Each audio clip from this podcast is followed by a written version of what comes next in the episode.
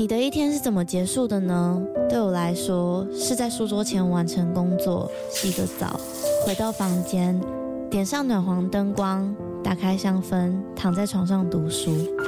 这时候有个可以稳定支撑身体的床垫真的很重要。德国 Emma Hybrid 独立筒床垫陪伴了我好几个夜晚，习惯侧睡的我起床也不再感觉到腰酸背痛。而且还有一点很重要的是，在换了床垫之后，我们家的狗狗半夜在旁边动来动去，我也都没有被吵醒过。德国 Emma 是欧洲销量第一，获得超过七十五项国际奖项的床垫品牌。现在他们在官网有母亲节的优惠，还可以使用我的折扣码 Lily 八八八再打九折。那如果你买了不喜欢怎么办？放心，他们有提供十年保固、一百天的免费试睡服务。大家好好睡吧，晚安。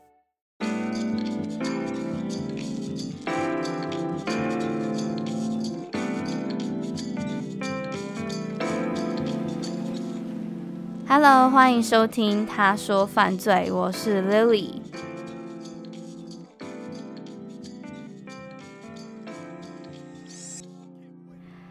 大家好像好久不见了，应该是说上礼拜有见，但是就是 KKBOX 活动的录音存档。那其实上礼拜那一集上传完之后，收到了很多人的回响。在这里，想要谢谢所有有回馈的听众们，也想要趁这个机会谢谢 KKBOX 的邀请，还有他们提供了录音存档，才让我们能够上传给当天没有办法到场的听众们。最后，想要谢谢的人，还有陪我一起在台上的 Dylan 跟小宇宙，以及当天活动所有工作人员，包括进场来收听我们 Live Podcast 的听众们。嗯。怎么说？我觉得，嗯，我们的这个舞台能够顺利进行，其实都是透过一块一块的拼图拼凑出来的。包括，呃，现场的所有工作人员，还有台下的听众们，这些人都是缺一不可的。就是今天想要好好的说谢谢。我知道之前说过了，可是就是真的很感谢，很感谢。好，那感谢的话就说到这里。在今天正式开始以前，想要再预告一下，今天这一集是第二季的最后一集。不过放心，在这之后还会有一集回顾以及 Q&A 的内容，再来还会有一集我跟 Dylan 跟小宇宙的直播存档，所以至少还会有两集，等于说在两个礼拜之后，第二季才会正式的跟大家说再见。OK，那今天呢，我决定要用稍微励志一点的故事来结束第二季。这是一起绑架案件。那如果是谈到绑架案件的话，我们曾经在第一季的第二集有提到 Jamie Class 的绑架事件。Jamie 他在被绑架并且囚禁八十八天之后，自己从凶手的家逃出来获救。那还有第十四集提到的 Johnny Gosh 宋报童失踪案，以及有可能跟这一起案件有关的牵涉到的儿童人口买卖阴谋论。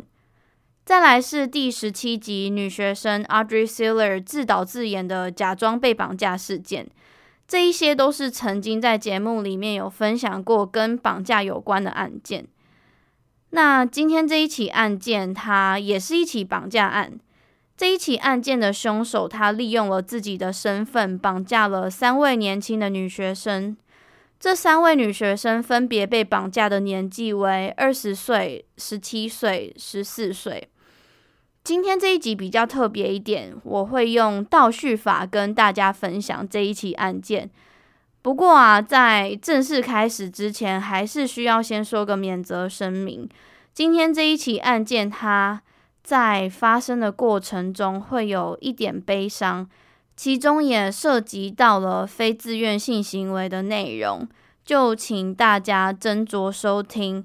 还有这一集的人名会稍稍多一点，如果怕容易搞混的话，请大家配着 Instagram 上面附的图一起听，或是直接拿一张纸跟笔出来，把出现的人名都写下来会。比较容易收听一点哦。OK，那在说完这些之后，我们就开始正式进入今天的案件。接下来，让我们先来听一段录音档。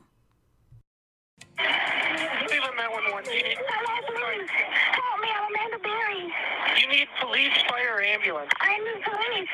Okay, and what's going on there? I've been kidnapped and I've been missing for 10 years and I'm, I'm here. I'm free now. Okay, and what's your address? Uh, 2207 Seymour Avenue. 2207 Seymour. It Looks like you're calling me from 2210. Okay, stay there with those neighbors. Talk to the police when they get there. Okay. Uh, Thank you. Hello? Yeah, talk to the police when they get there. Okay, all right, all right, all right, now I need We're gonna send them as soon as we get a car open. No, I need them now before we get back. All right, we're sending them, okay? Okay, I mean, like, who's the guy? Who's the guy you're uh, trying? Who's the guy who went out? Um, his name is Ariel Castro. Even uh, Amanda Berry. I've been on the news for the last ten years. Okay, I got, I got that Wait, here. I already. Martina. Right, the police are on the way. Talk to okay. them when they get there. Okay. Huh? I need. Okay. I told you they're on the way. Talk 在这一段音档里面，你可以很清楚的听到这一位女性她的情绪非常的激动，非常的急促。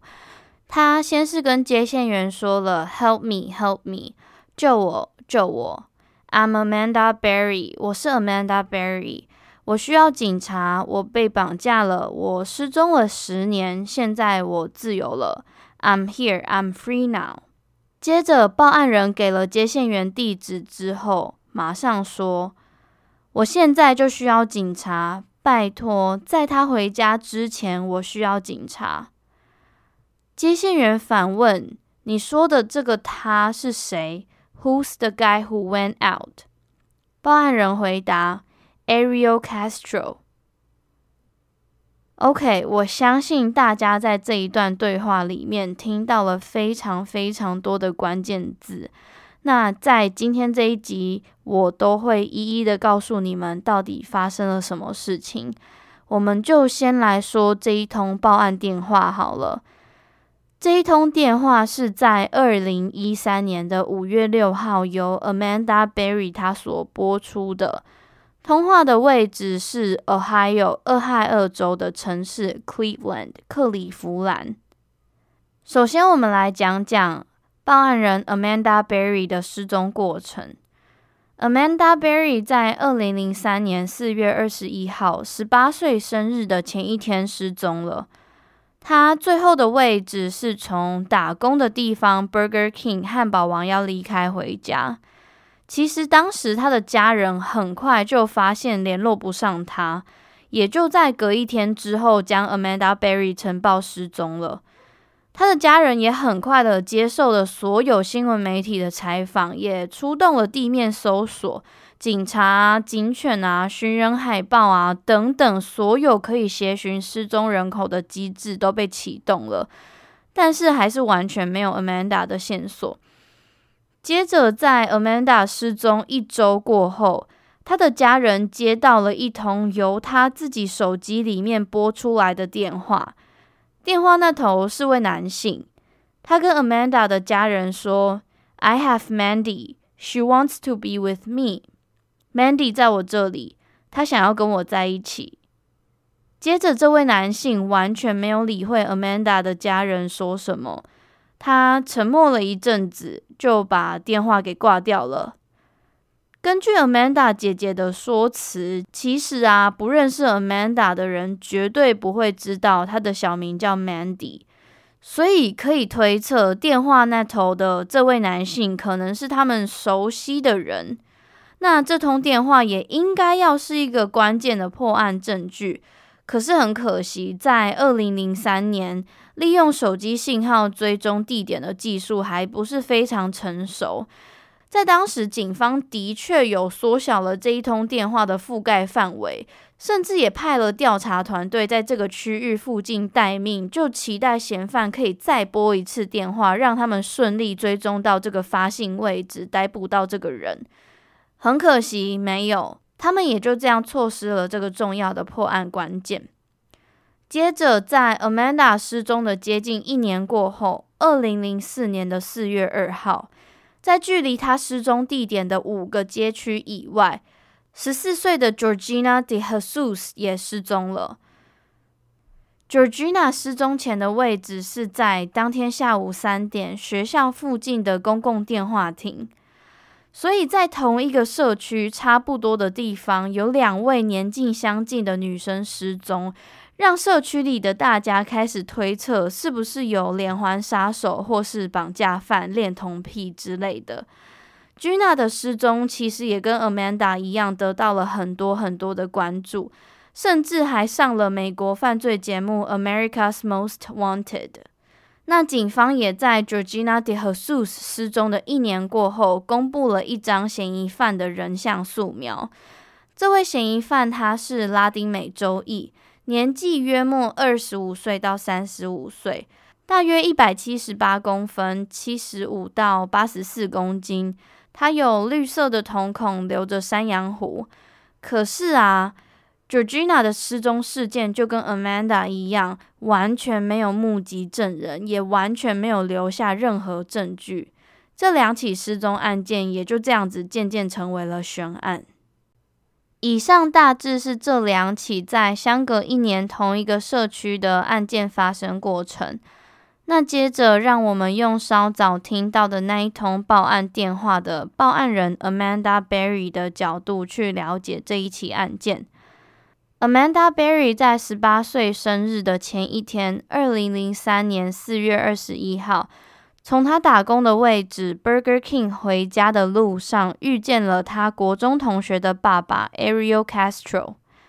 Ariel Castro 对 Amanda 来说并没有那么陌生，毕竟他是认识的人的爸爸。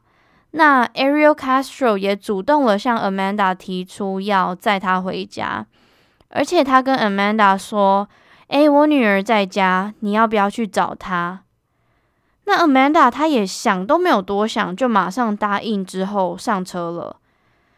当他们抵达并且进入了 Ariel Castro 的家以后，Ariel Castro 他先是找了一个借口说：“哦，我女儿她可能在洗澡，你先等她一下。”在这之后，他就带着 Amanda 参观他的房子。首先，他带着 Amanda 上楼。Amanda 在楼上房间里面看见一位女性在休息，他觉得有一点点奇怪。接着，Ariel Castro 带着 Amanda 到了隔壁房间。这个房间很暗，非常的暗。房间里面有一个小小的，像是橱柜的空间。Ariel Castro 他要求 Amanda 进去那个空间，并且要求他把裤子脱下。就在那一刻，Amanda 他感受到不安，他知道接下来会发生的事情对他会很不利。在这之后，凶手 Ariel Castro 他将 Amanda 囚禁在地下室，这个地下室又黑又暗。Amanda 被强迫戴着脚镣，头上戴着安全帽。他也就这样子成为了 Ariel Castro 的第二位俘虏。我知道讲到这里，一定会有人想说：“嗯，第二位，那谁是第一位？”第一位是二十一岁的 Michelle Knight，也就是 Amanda 在楼上房间里面看见的那一位正在休息的女性。Michelle 被绑架的时候是二十岁。等于说，在 Amanda 看见他的时候，他已经被囚禁一年了。Michelle 他是在二零零二年的八月二十三号，Amanda 被绑架的接近八个月前失踪的。但是他不像 Amanda 一样，Michelle 在失踪之后得到了非常非常少的关注。有一个原因是因为 Michelle 在失踪的时候已经成年了。他当时是被认定主动的离家出走的。那还有另外一个原因，也跟 Michelle 的成长背景有一点点关系。Michelle 她在十二岁到十四岁这一段期间，因为长期接受家里肢体上和语言上的暴力，所以决定离家出走。她依靠着从别人家后院取得的毯子当保暖的工具，流落街头。她甚至睡在公园的板凳下面。或是蜷曲在垃圾桶里面睡觉，在离家出走过后，有一天他被教会的音乐吸引了。在那之后，他也开始固定会参加教会的活动。教会也会在每天下午两点供餐。但是啊，最后美秀因为在教会里面碰见他的家人，才又被强迫带回家，强迫去上学。那在美秀回到学校之后，她不小心怀孕了，成为了单亲妈妈。她也顺利生下了一个小男孩 Joey。不过因为 Michelle 单亲的关系，她要独自抚养小孩，她也必须要打工赚钱，所以她将儿子 Joey 留给了自己的妈妈照顾。可是她妈妈当时的男朋友有酗酒施暴的习惯，她妈妈的男朋友有一天就抓着 Joey 的脚。导致 Joey 的脚骨折，到医院治疗过后，Michelle 也因为这个状况被终止了抚养权。他的儿子 Joey 也被送进了寄宿家庭。那其实啊，Michelle 在失踪的那一天，他是在要去争夺自己儿子抚养权开庭的路上迷路了，而且他就快要迟到，也快要赶不上开庭的时间。Michelle 他其实非常非常的急。他进去了一间百元商店问路，但是在这间商店里面，他遇见了凶手 Ariel Castro，也跟 Amanda 的状况一样。Ariel Castro 对 Michelle 来说，也是他眼中所谓的朋友的爸爸。他对 Michelle 说：“哦，你要去的地方其实很近，只有五分钟，我带你去就好。”那当然，正在赶时间的 Michelle 一边很庆幸自己可以赶上开庭，也另外一方面很感谢自己有人愿意带他去。可是其实 Ariel Castro 他只是用了差不多的借口，用了一样的方法。他跟 Michelle 说：“我必须要先路过我家接我女儿，然后再给你看看我们家的狗狗。”他们到了 Ariel Castro 家以后，其实也跟 Amanda 的状况差不多。Michelle 被 Ariel Castro 用一个简单的理由拐进房子里。在进去房子之后，Ariel Castro 对他说：“You're not gonna leave for a long time。你会有一段很长的时间不会离开这里了。”然后接着就开始脱下他身上的衣服。在那个时候，不管 Michelle 再怎么求他，告诉他他不能错过开庭，他要去见他儿子。可是 Ariel Castro 不但是撕掉了 Michelle 身上唯一一张儿子的照片，还对 Michelle 说：“你再也别想要看到他。”这里的他是指 Michelle 的儿子。所以第一位受害者二十岁的 Michelle Knight 在二零零二年八月二十三号被囚禁。第二位受害者十七岁的 Amanda Berry 在二零零三年四月二十一号被囚禁。接着，第三位受害者 Georgina De Jesus，今天这一集因为名字的关系，我们会称她为 Gina。在失踪当天，和 Gina 在一起的人是她的好朋友 Arlene Castro。有没有觉得这个名字好像有一点点耳熟？Arlene Castro 和凶手 Ariel Castro 他们有一样的姓，因为她是凶手的女儿。不过，因为抚养权的关系，Arlene Castro 她并没有跟爸爸住在一起。那这位同学 Arlene Castro，她是第三位受害者 Gina 的超级好朋友。他们常常去彼此的家里一起跳舞、一起唱歌，甚至一起讨论学校的男生。他们的感情真的很好。那在 Gina 被绑架的这一天，他们一起走路回家。在分开之前，其实 Arlene Castro 打了一通电话给自己的妈妈，她问妈妈说能不能去 Gina 家玩，可是被拒绝了。在被拒绝过后，他们才分开，走往不同的路，各自回家。在 Gina 和同学分开了之后，他遇上了凶手 Ariel Castro。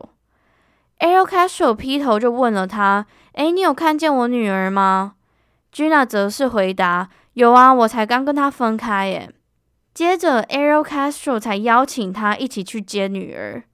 当然，我相信对 Gina 来说，自己好朋友的爸爸根本不会去联想到任何一点危险，所以他就不以为意上了车。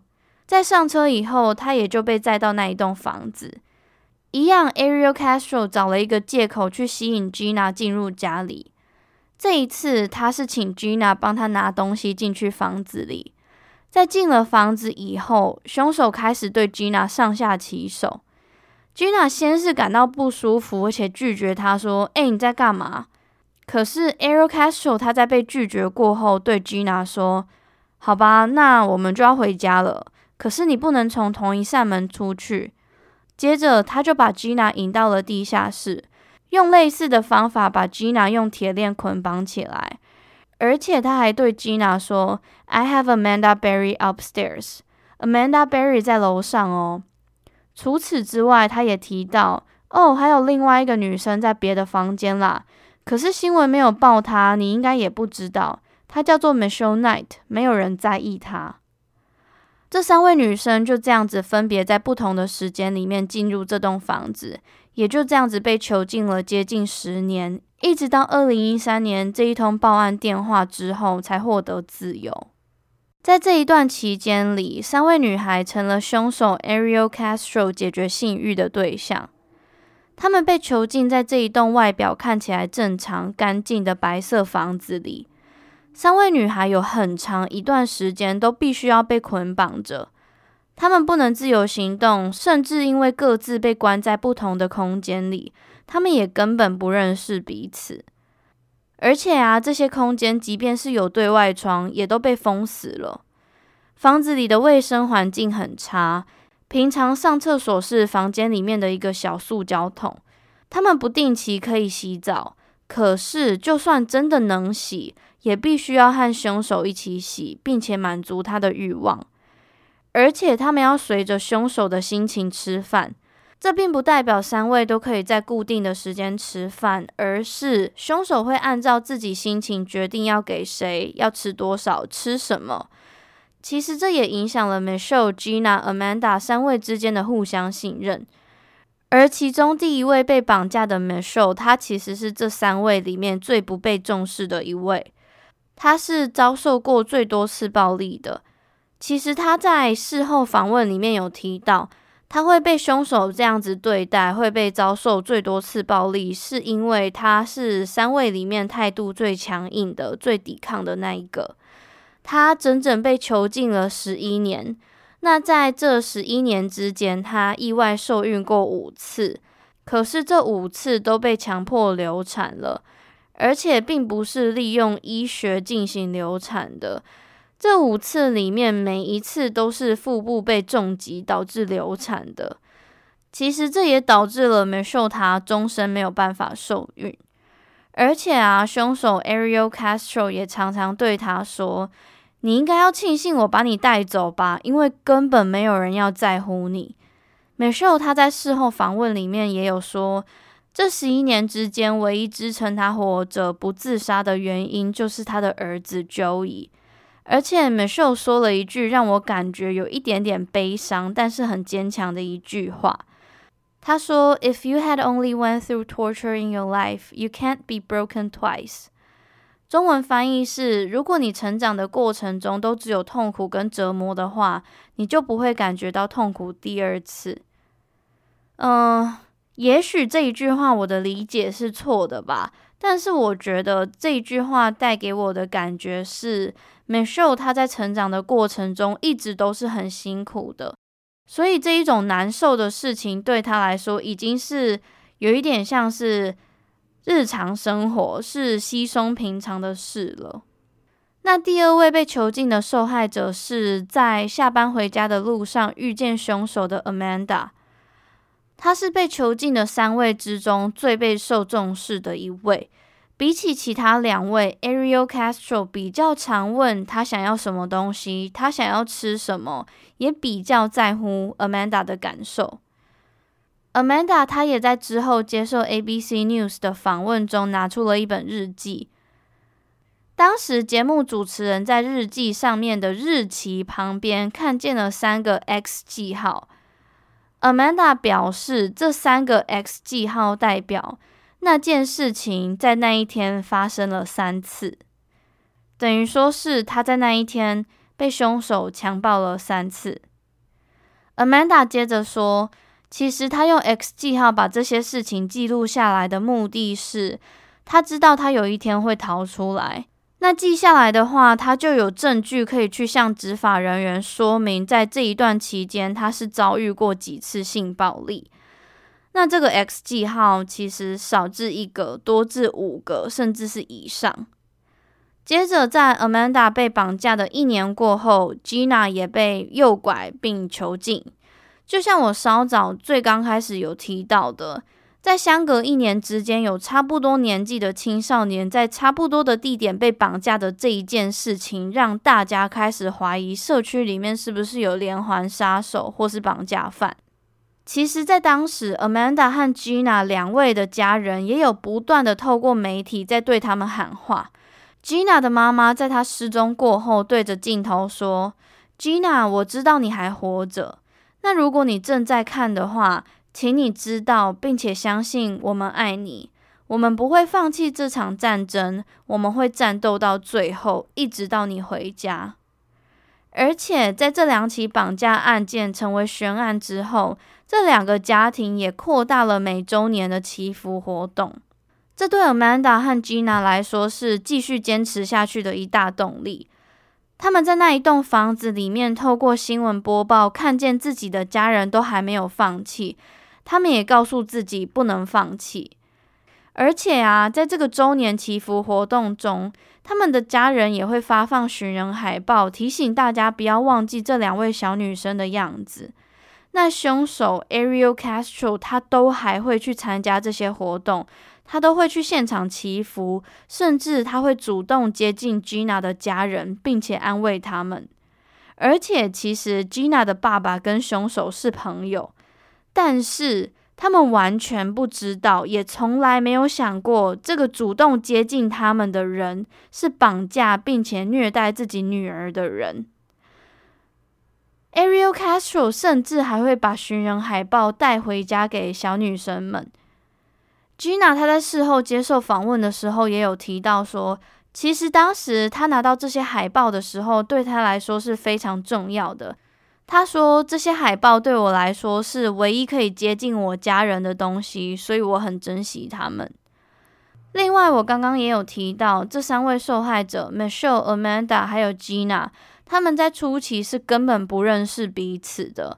等于说，凶手 Ariel Castro 他就是个 Mastermind，他是个操纵者，他有绝对的权利去操作他手上的这一些筹码，而且他还知道要怎么玩这个游戏。”他对他自己喜欢的那个人好，给他买新衣服，给他吃好吃的食物，让三位女生产生互相猜忌跟嫉妒的心理。除此之外啊，其实凶手 Ariel Castro 对他们不只有生理上的约束，还有心理上的约束。他常常会在角落偷看小女生们在做什么。或是会去设计一些考验他们的关卡，像是故意把门打开，只剩一个缝，然后去偷看小女生们是不是会想要逃出去。那如果他们真的试图逃出去的话，就会被揍。接着，在二零零五年八月二十五号，凶手 Ariel Castro 的女儿到他的家里拜访他。那就像我刚刚讲的，因为小孩抚养权的关系。他的小孩们都是跟妈妈住在一起，偶尔才会到他家拜访他。Ariel Castro 他会在有人来访的时候，把三位受害者一起关在地下室，或是让他们戴上假发跟墨镜，伪装他们，带他们到箱型车上面绑起来，要求他们不准发出声音，一旦他们发出声音就会被揍。也许听到这里，有一些人会想说，他们明明就有机会可以逃跑，为什么不争取机会？其实，他们也不是没有讨论过要一起把 Ariel Castro 杀掉，他们也曾经计划要开车冲撞他，或是拿老鼠药毒他，可是最后都因为太害怕了，没有执行。那我相信大家也听过一个东西，叫做斯德哥尔摩症候群。简单来说，它的意思是。在这种绑架的状况发生之后，有某部分的受害者会对他的加害者产生情感连结。那这个连结可能是来自于恐惧，导致受害者不愿意离开或是产生依赖。那我不确定斯德哥尔摩症候群有没有发生在这三位受害者身上，不过我想可以在这边做适时的补充，让大家知道。接着我们来讲最后一位被绑架，也是年纪最小的 Gina。她在事后也有提到，在她被囚禁的期间，她有曾经跟凶手玩过俄罗斯轮盘的游戏 Russian Roulette。那这是一个什么样的游戏呢？它算是一个赌运气自杀的游戏。游戏方法是将一颗子弹放进弹夹，然后把枪上膛了之后，所有参加游戏的人，他们必须要拿着枪轮流的对自己的头，或是对他们指定的某个人的头部扣下扳机。那讲到这里，我必须要暂停一下，强调一下，嗯，我我解释这部分是因为。我是想要跟大家解释这个游戏的流程，好让大家更理解 Gina 她在被囚禁的时候经历过了什么。请大家千万拜托不要尝试，这一点都不好玩。拜托，千万不要随便用枪，好吗？好，真的，我拜托你们。那其实 Gina 她也有说。她当下的心情是觉得，反正我也没什么好损失的，不是我干掉他，就是我死掉，就这样子而已。那这个游戏只进行了一轮，他们两个都各自扣下了一次扳机，但是在这之后就被 Ariel Castro 喊停了。另外啊，在他们被囚禁的这一段期间内，其实 Amanda 她生了一位女儿。在二零零六年的圣诞节凌晨半夜十二点半，当时二十岁的 Amanda 在她被囚禁的那个房间里面，透过 Michelle 的协助，生下了一位小女孩 Jocelyn。Michelle 她是凶手派去协助 Amanda 生产的，凶手甚至对 Michelle 说：“如果这个小孩死掉的话，我一定会杀了你。”我相信这一句话说出来之后，就更能够去对比 Amanda 还有 Michelle 他们被嗯凶手重视的程度。那其实，在小朋友 Jocelyn 出生之后，房子里面的气氛也带来了一些改变。这个小女孩 Jocelyn 也算是协助三位逃出的一个小小福星。在小朋友出生过后，凶手开始跟他产生了父女之间的感情。他开始会带着小朋友在社区附近散步，或是去公园。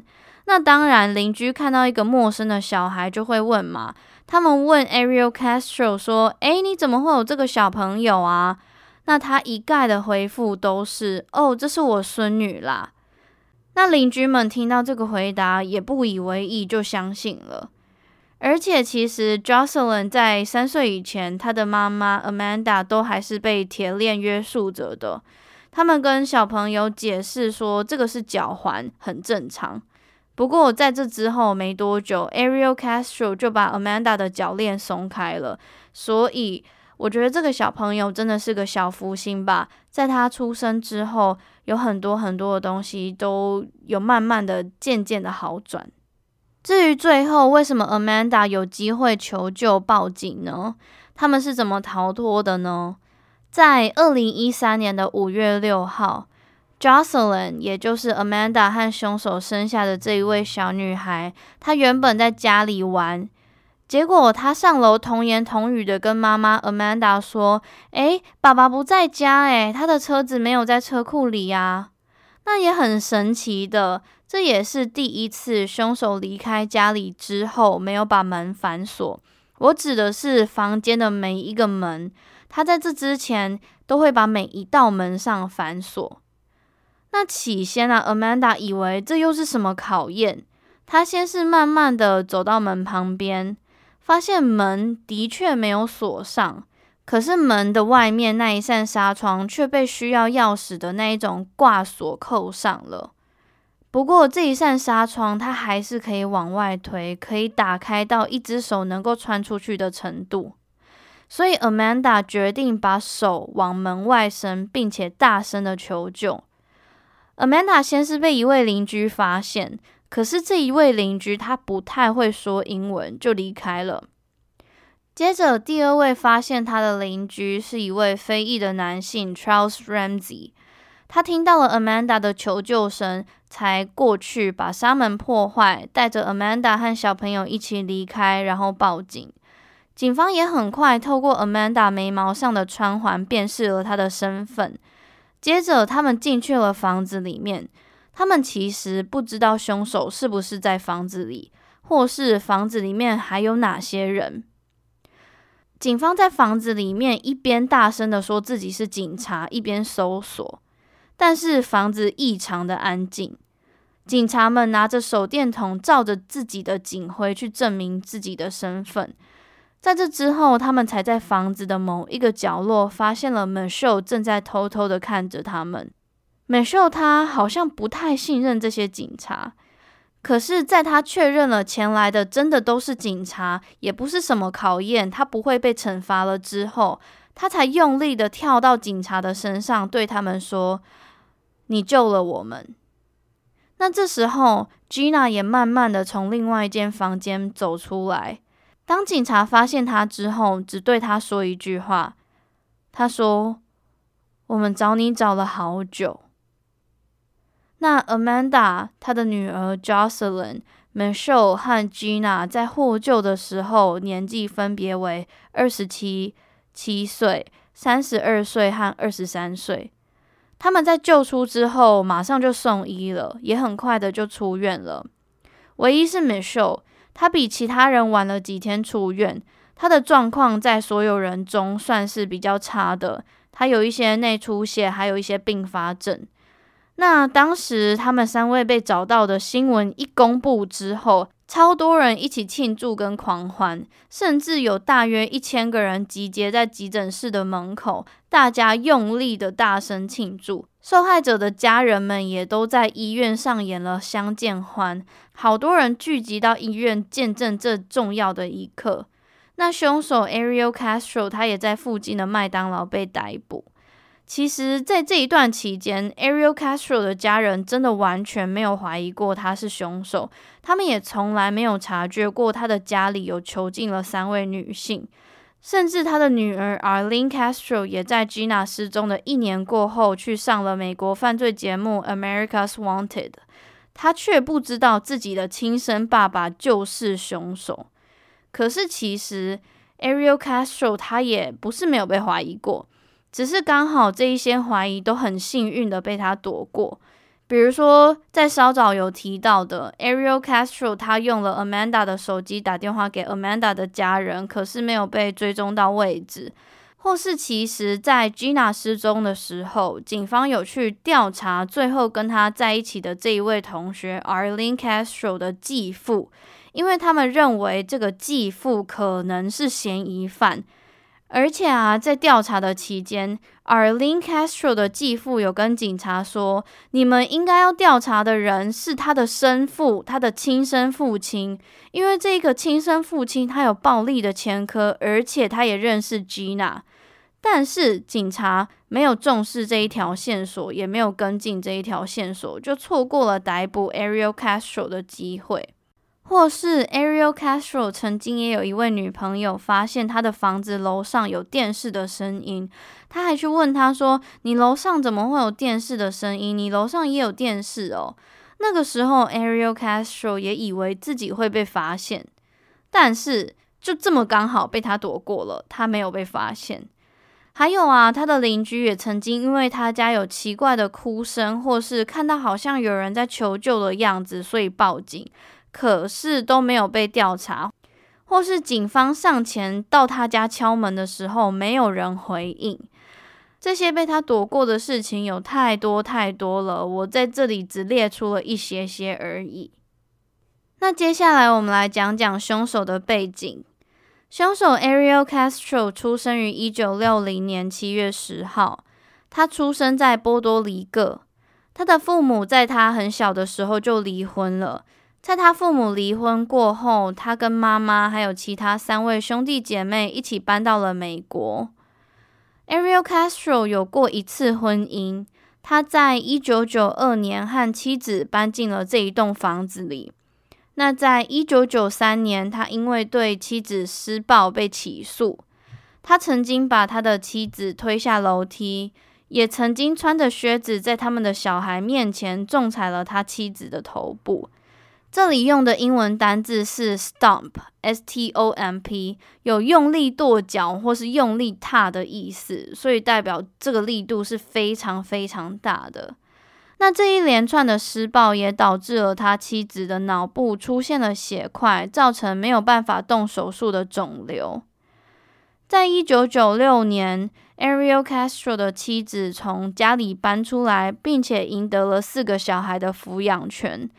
那在这里，我查到的资料有些说他们有离婚，但是也有一些资料没有提到，所以我不太确定他们到底有没有离婚。而且，因为今天这一集出现的人名真的太多了，我接下来还是一样会用妻子代称 Ariel Castro 的老婆，不代表我不重视，只是今天这一集人名真的太多了，我怕大家搞混。其实啊，Ariel Castro 的妻子从家里搬出来之后，他并没有停止对妻子的暴力跟威胁。在二零零五年，他的妻子对他提出了诉讼。那诉讼的内容包含家庭暴力，还有多次未遵守规定把女儿强制带走。但是在 Ariel Castro 出庭的时候，他在法院威胁他的妻子说，如果今天他敢出来作证的话，他绝对会把他给杀了。那他的妻子可能是因为害怕，他也真的就没有出庭。最后，这一个诉讼也因为证据不足被撤销了。那最后，Ariel Castro 的妻子在二零一二年因为脑瘤离开。另外补充一点，我自己的推测。我觉得 Ariel Castro 他在这一段期间都没有被太多人怀疑的原因，是因为他非常善于交际，他平常也是乐团的其中一个成员，甚至他在国庆日的时候会在社区里面放烟火，就是那种会让小朋友愿意主动接近他的那一种角色。他的外表看起来正常，他的工作是一位校车司机，所以给人的感觉就是他不是一个危险的人。可是啊，其实他在被逮捕没有多久以前，Ariel Castro 他因为开校车的时候各种违规，所以被解雇了。那违规的内容包含他在有学生在车上的时候违规回转，还有他把校车当成自己的车使用，去超市买东西。以及把学生留在校车上，他自己去吃午餐等等的。Ariel Castro 他也在被逮捕的两天过后，被以四起的绑架罪和三起的强奸罪起诉。他也在第一次开庭的时候认罪了，但是他把自己也塑造成受害者。他说他生病了，他有性成瘾，他常常克制不住自己的欲望。甚至他还提到了，在屋子里面的情况是很和谐的，根本没有所谓的暴力。他对这三位受害者都很好，他对他们每个人都很好。那当然，我们知道这一切都不是实话。在开庭的时候，Ariel Castro 他也有跟这三位受害者们道歉，他也请求法官可以给他减刑。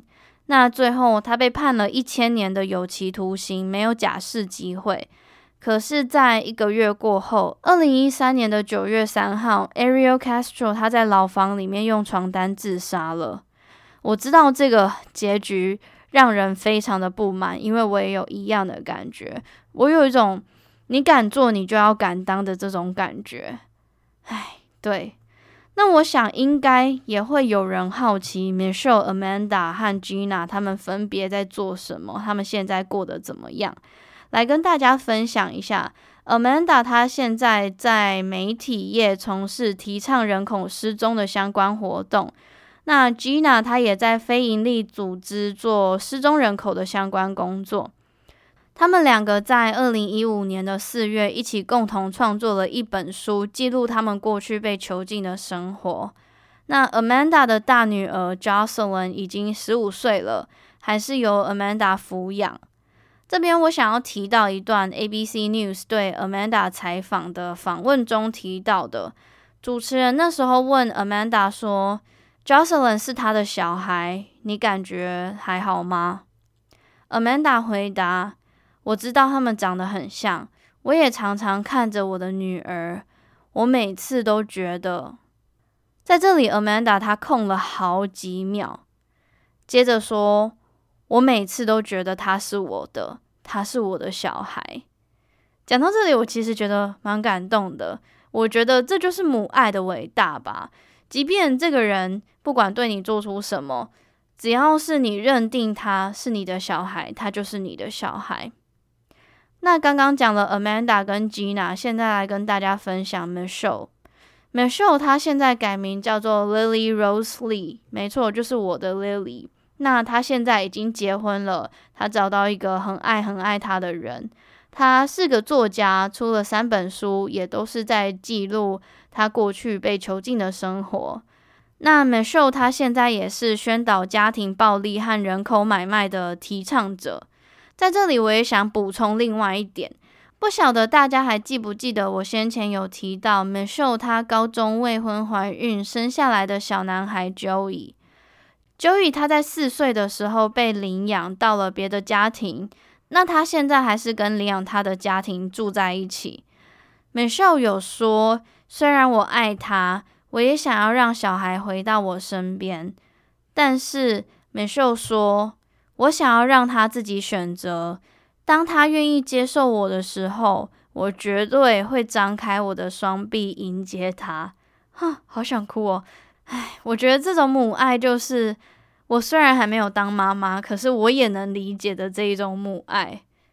嗯，那另外可能也会有人好奇，那一栋房子现在有人住吗？嗯，没有，那一栋房子现在已经被改建为花园。那这一起案件其实也有很多访问或是类似纪录片的影片，可以在 YouTube 上面收看。我会把一些我看过的访问放在资讯栏，那我还会放一个很有趣的影片，是一段 remix 的音乐，是有人把救出 Amanda 的那一位非裔男性 Charles Ramsey 的访问做成混音版本，叫做 Dead Giveaway。这一首歌它超级超级洗脑的，它有四十六万点播率，重点是我觉得也蛮好听的。有兴趣的人可以去点开来听。好啦，那今天这一起案件就分享到这里。嗯、第二季的案件也分享到这边结束了。其实我在写稿的时候有去揣摩这个“十年”这两个字，这个日期有多长。我想象了一下自己十年前的样子，跟现在的确差超多，想法也差了很多。我也想了一下自己十年后的样子。说真的，可能到时候的想法还有身体状况也都会跟现在比起来差很多很多。不晓得大家对于“十年”这两个字或是这个长度的看法是什么？嗯，我现在想到，如果是累积十年的薪水，应该是蛮多的吧？不是，是真的很多。所以欢迎你们跟我分享，这个“十年”这两个词对你们来说是长还是短，或是它有什么特别的意思吗？OK，那今天的案件就正式的分享到这里结束了。再来，我想要跟大家分享我最近疯狂被 Blackpink 的 Rosé 的新歌 Underground 洗脑，在这里推荐大家去听，我觉得超级好听，而且可以去看他的歌词跟 MV 的解析，真的很棒。好啦，讲完这个，今天这一集到这里就真的要跟大家说再见了。嗯，如果你想知道这一起案件更多资讯的话，欢迎你到 Instagram 搜寻“他说犯罪 ”，She tells true crime。哦，然后我想要跟所有有讯息我的听众们告知一下。如果有急事想找我，你在 Instagram 上私讯我，我也都没有回的话，请寄信到我的信箱 she tells true crime at gmail dot com，或是你到 Telegram 直接私讯我好吗？什么问题都可以。如果你非常急迫想要得到我的回答的话，这两个地方会比较容易找得到我，我也会比较容易看到你们的讯息。那今天这一集就差不多到这里要结束了，我们就下礼拜一再见，好吗？好，那我要结束喽。OK，谢谢你的收听，我是 Lily，I will see you next Monday，拜拜。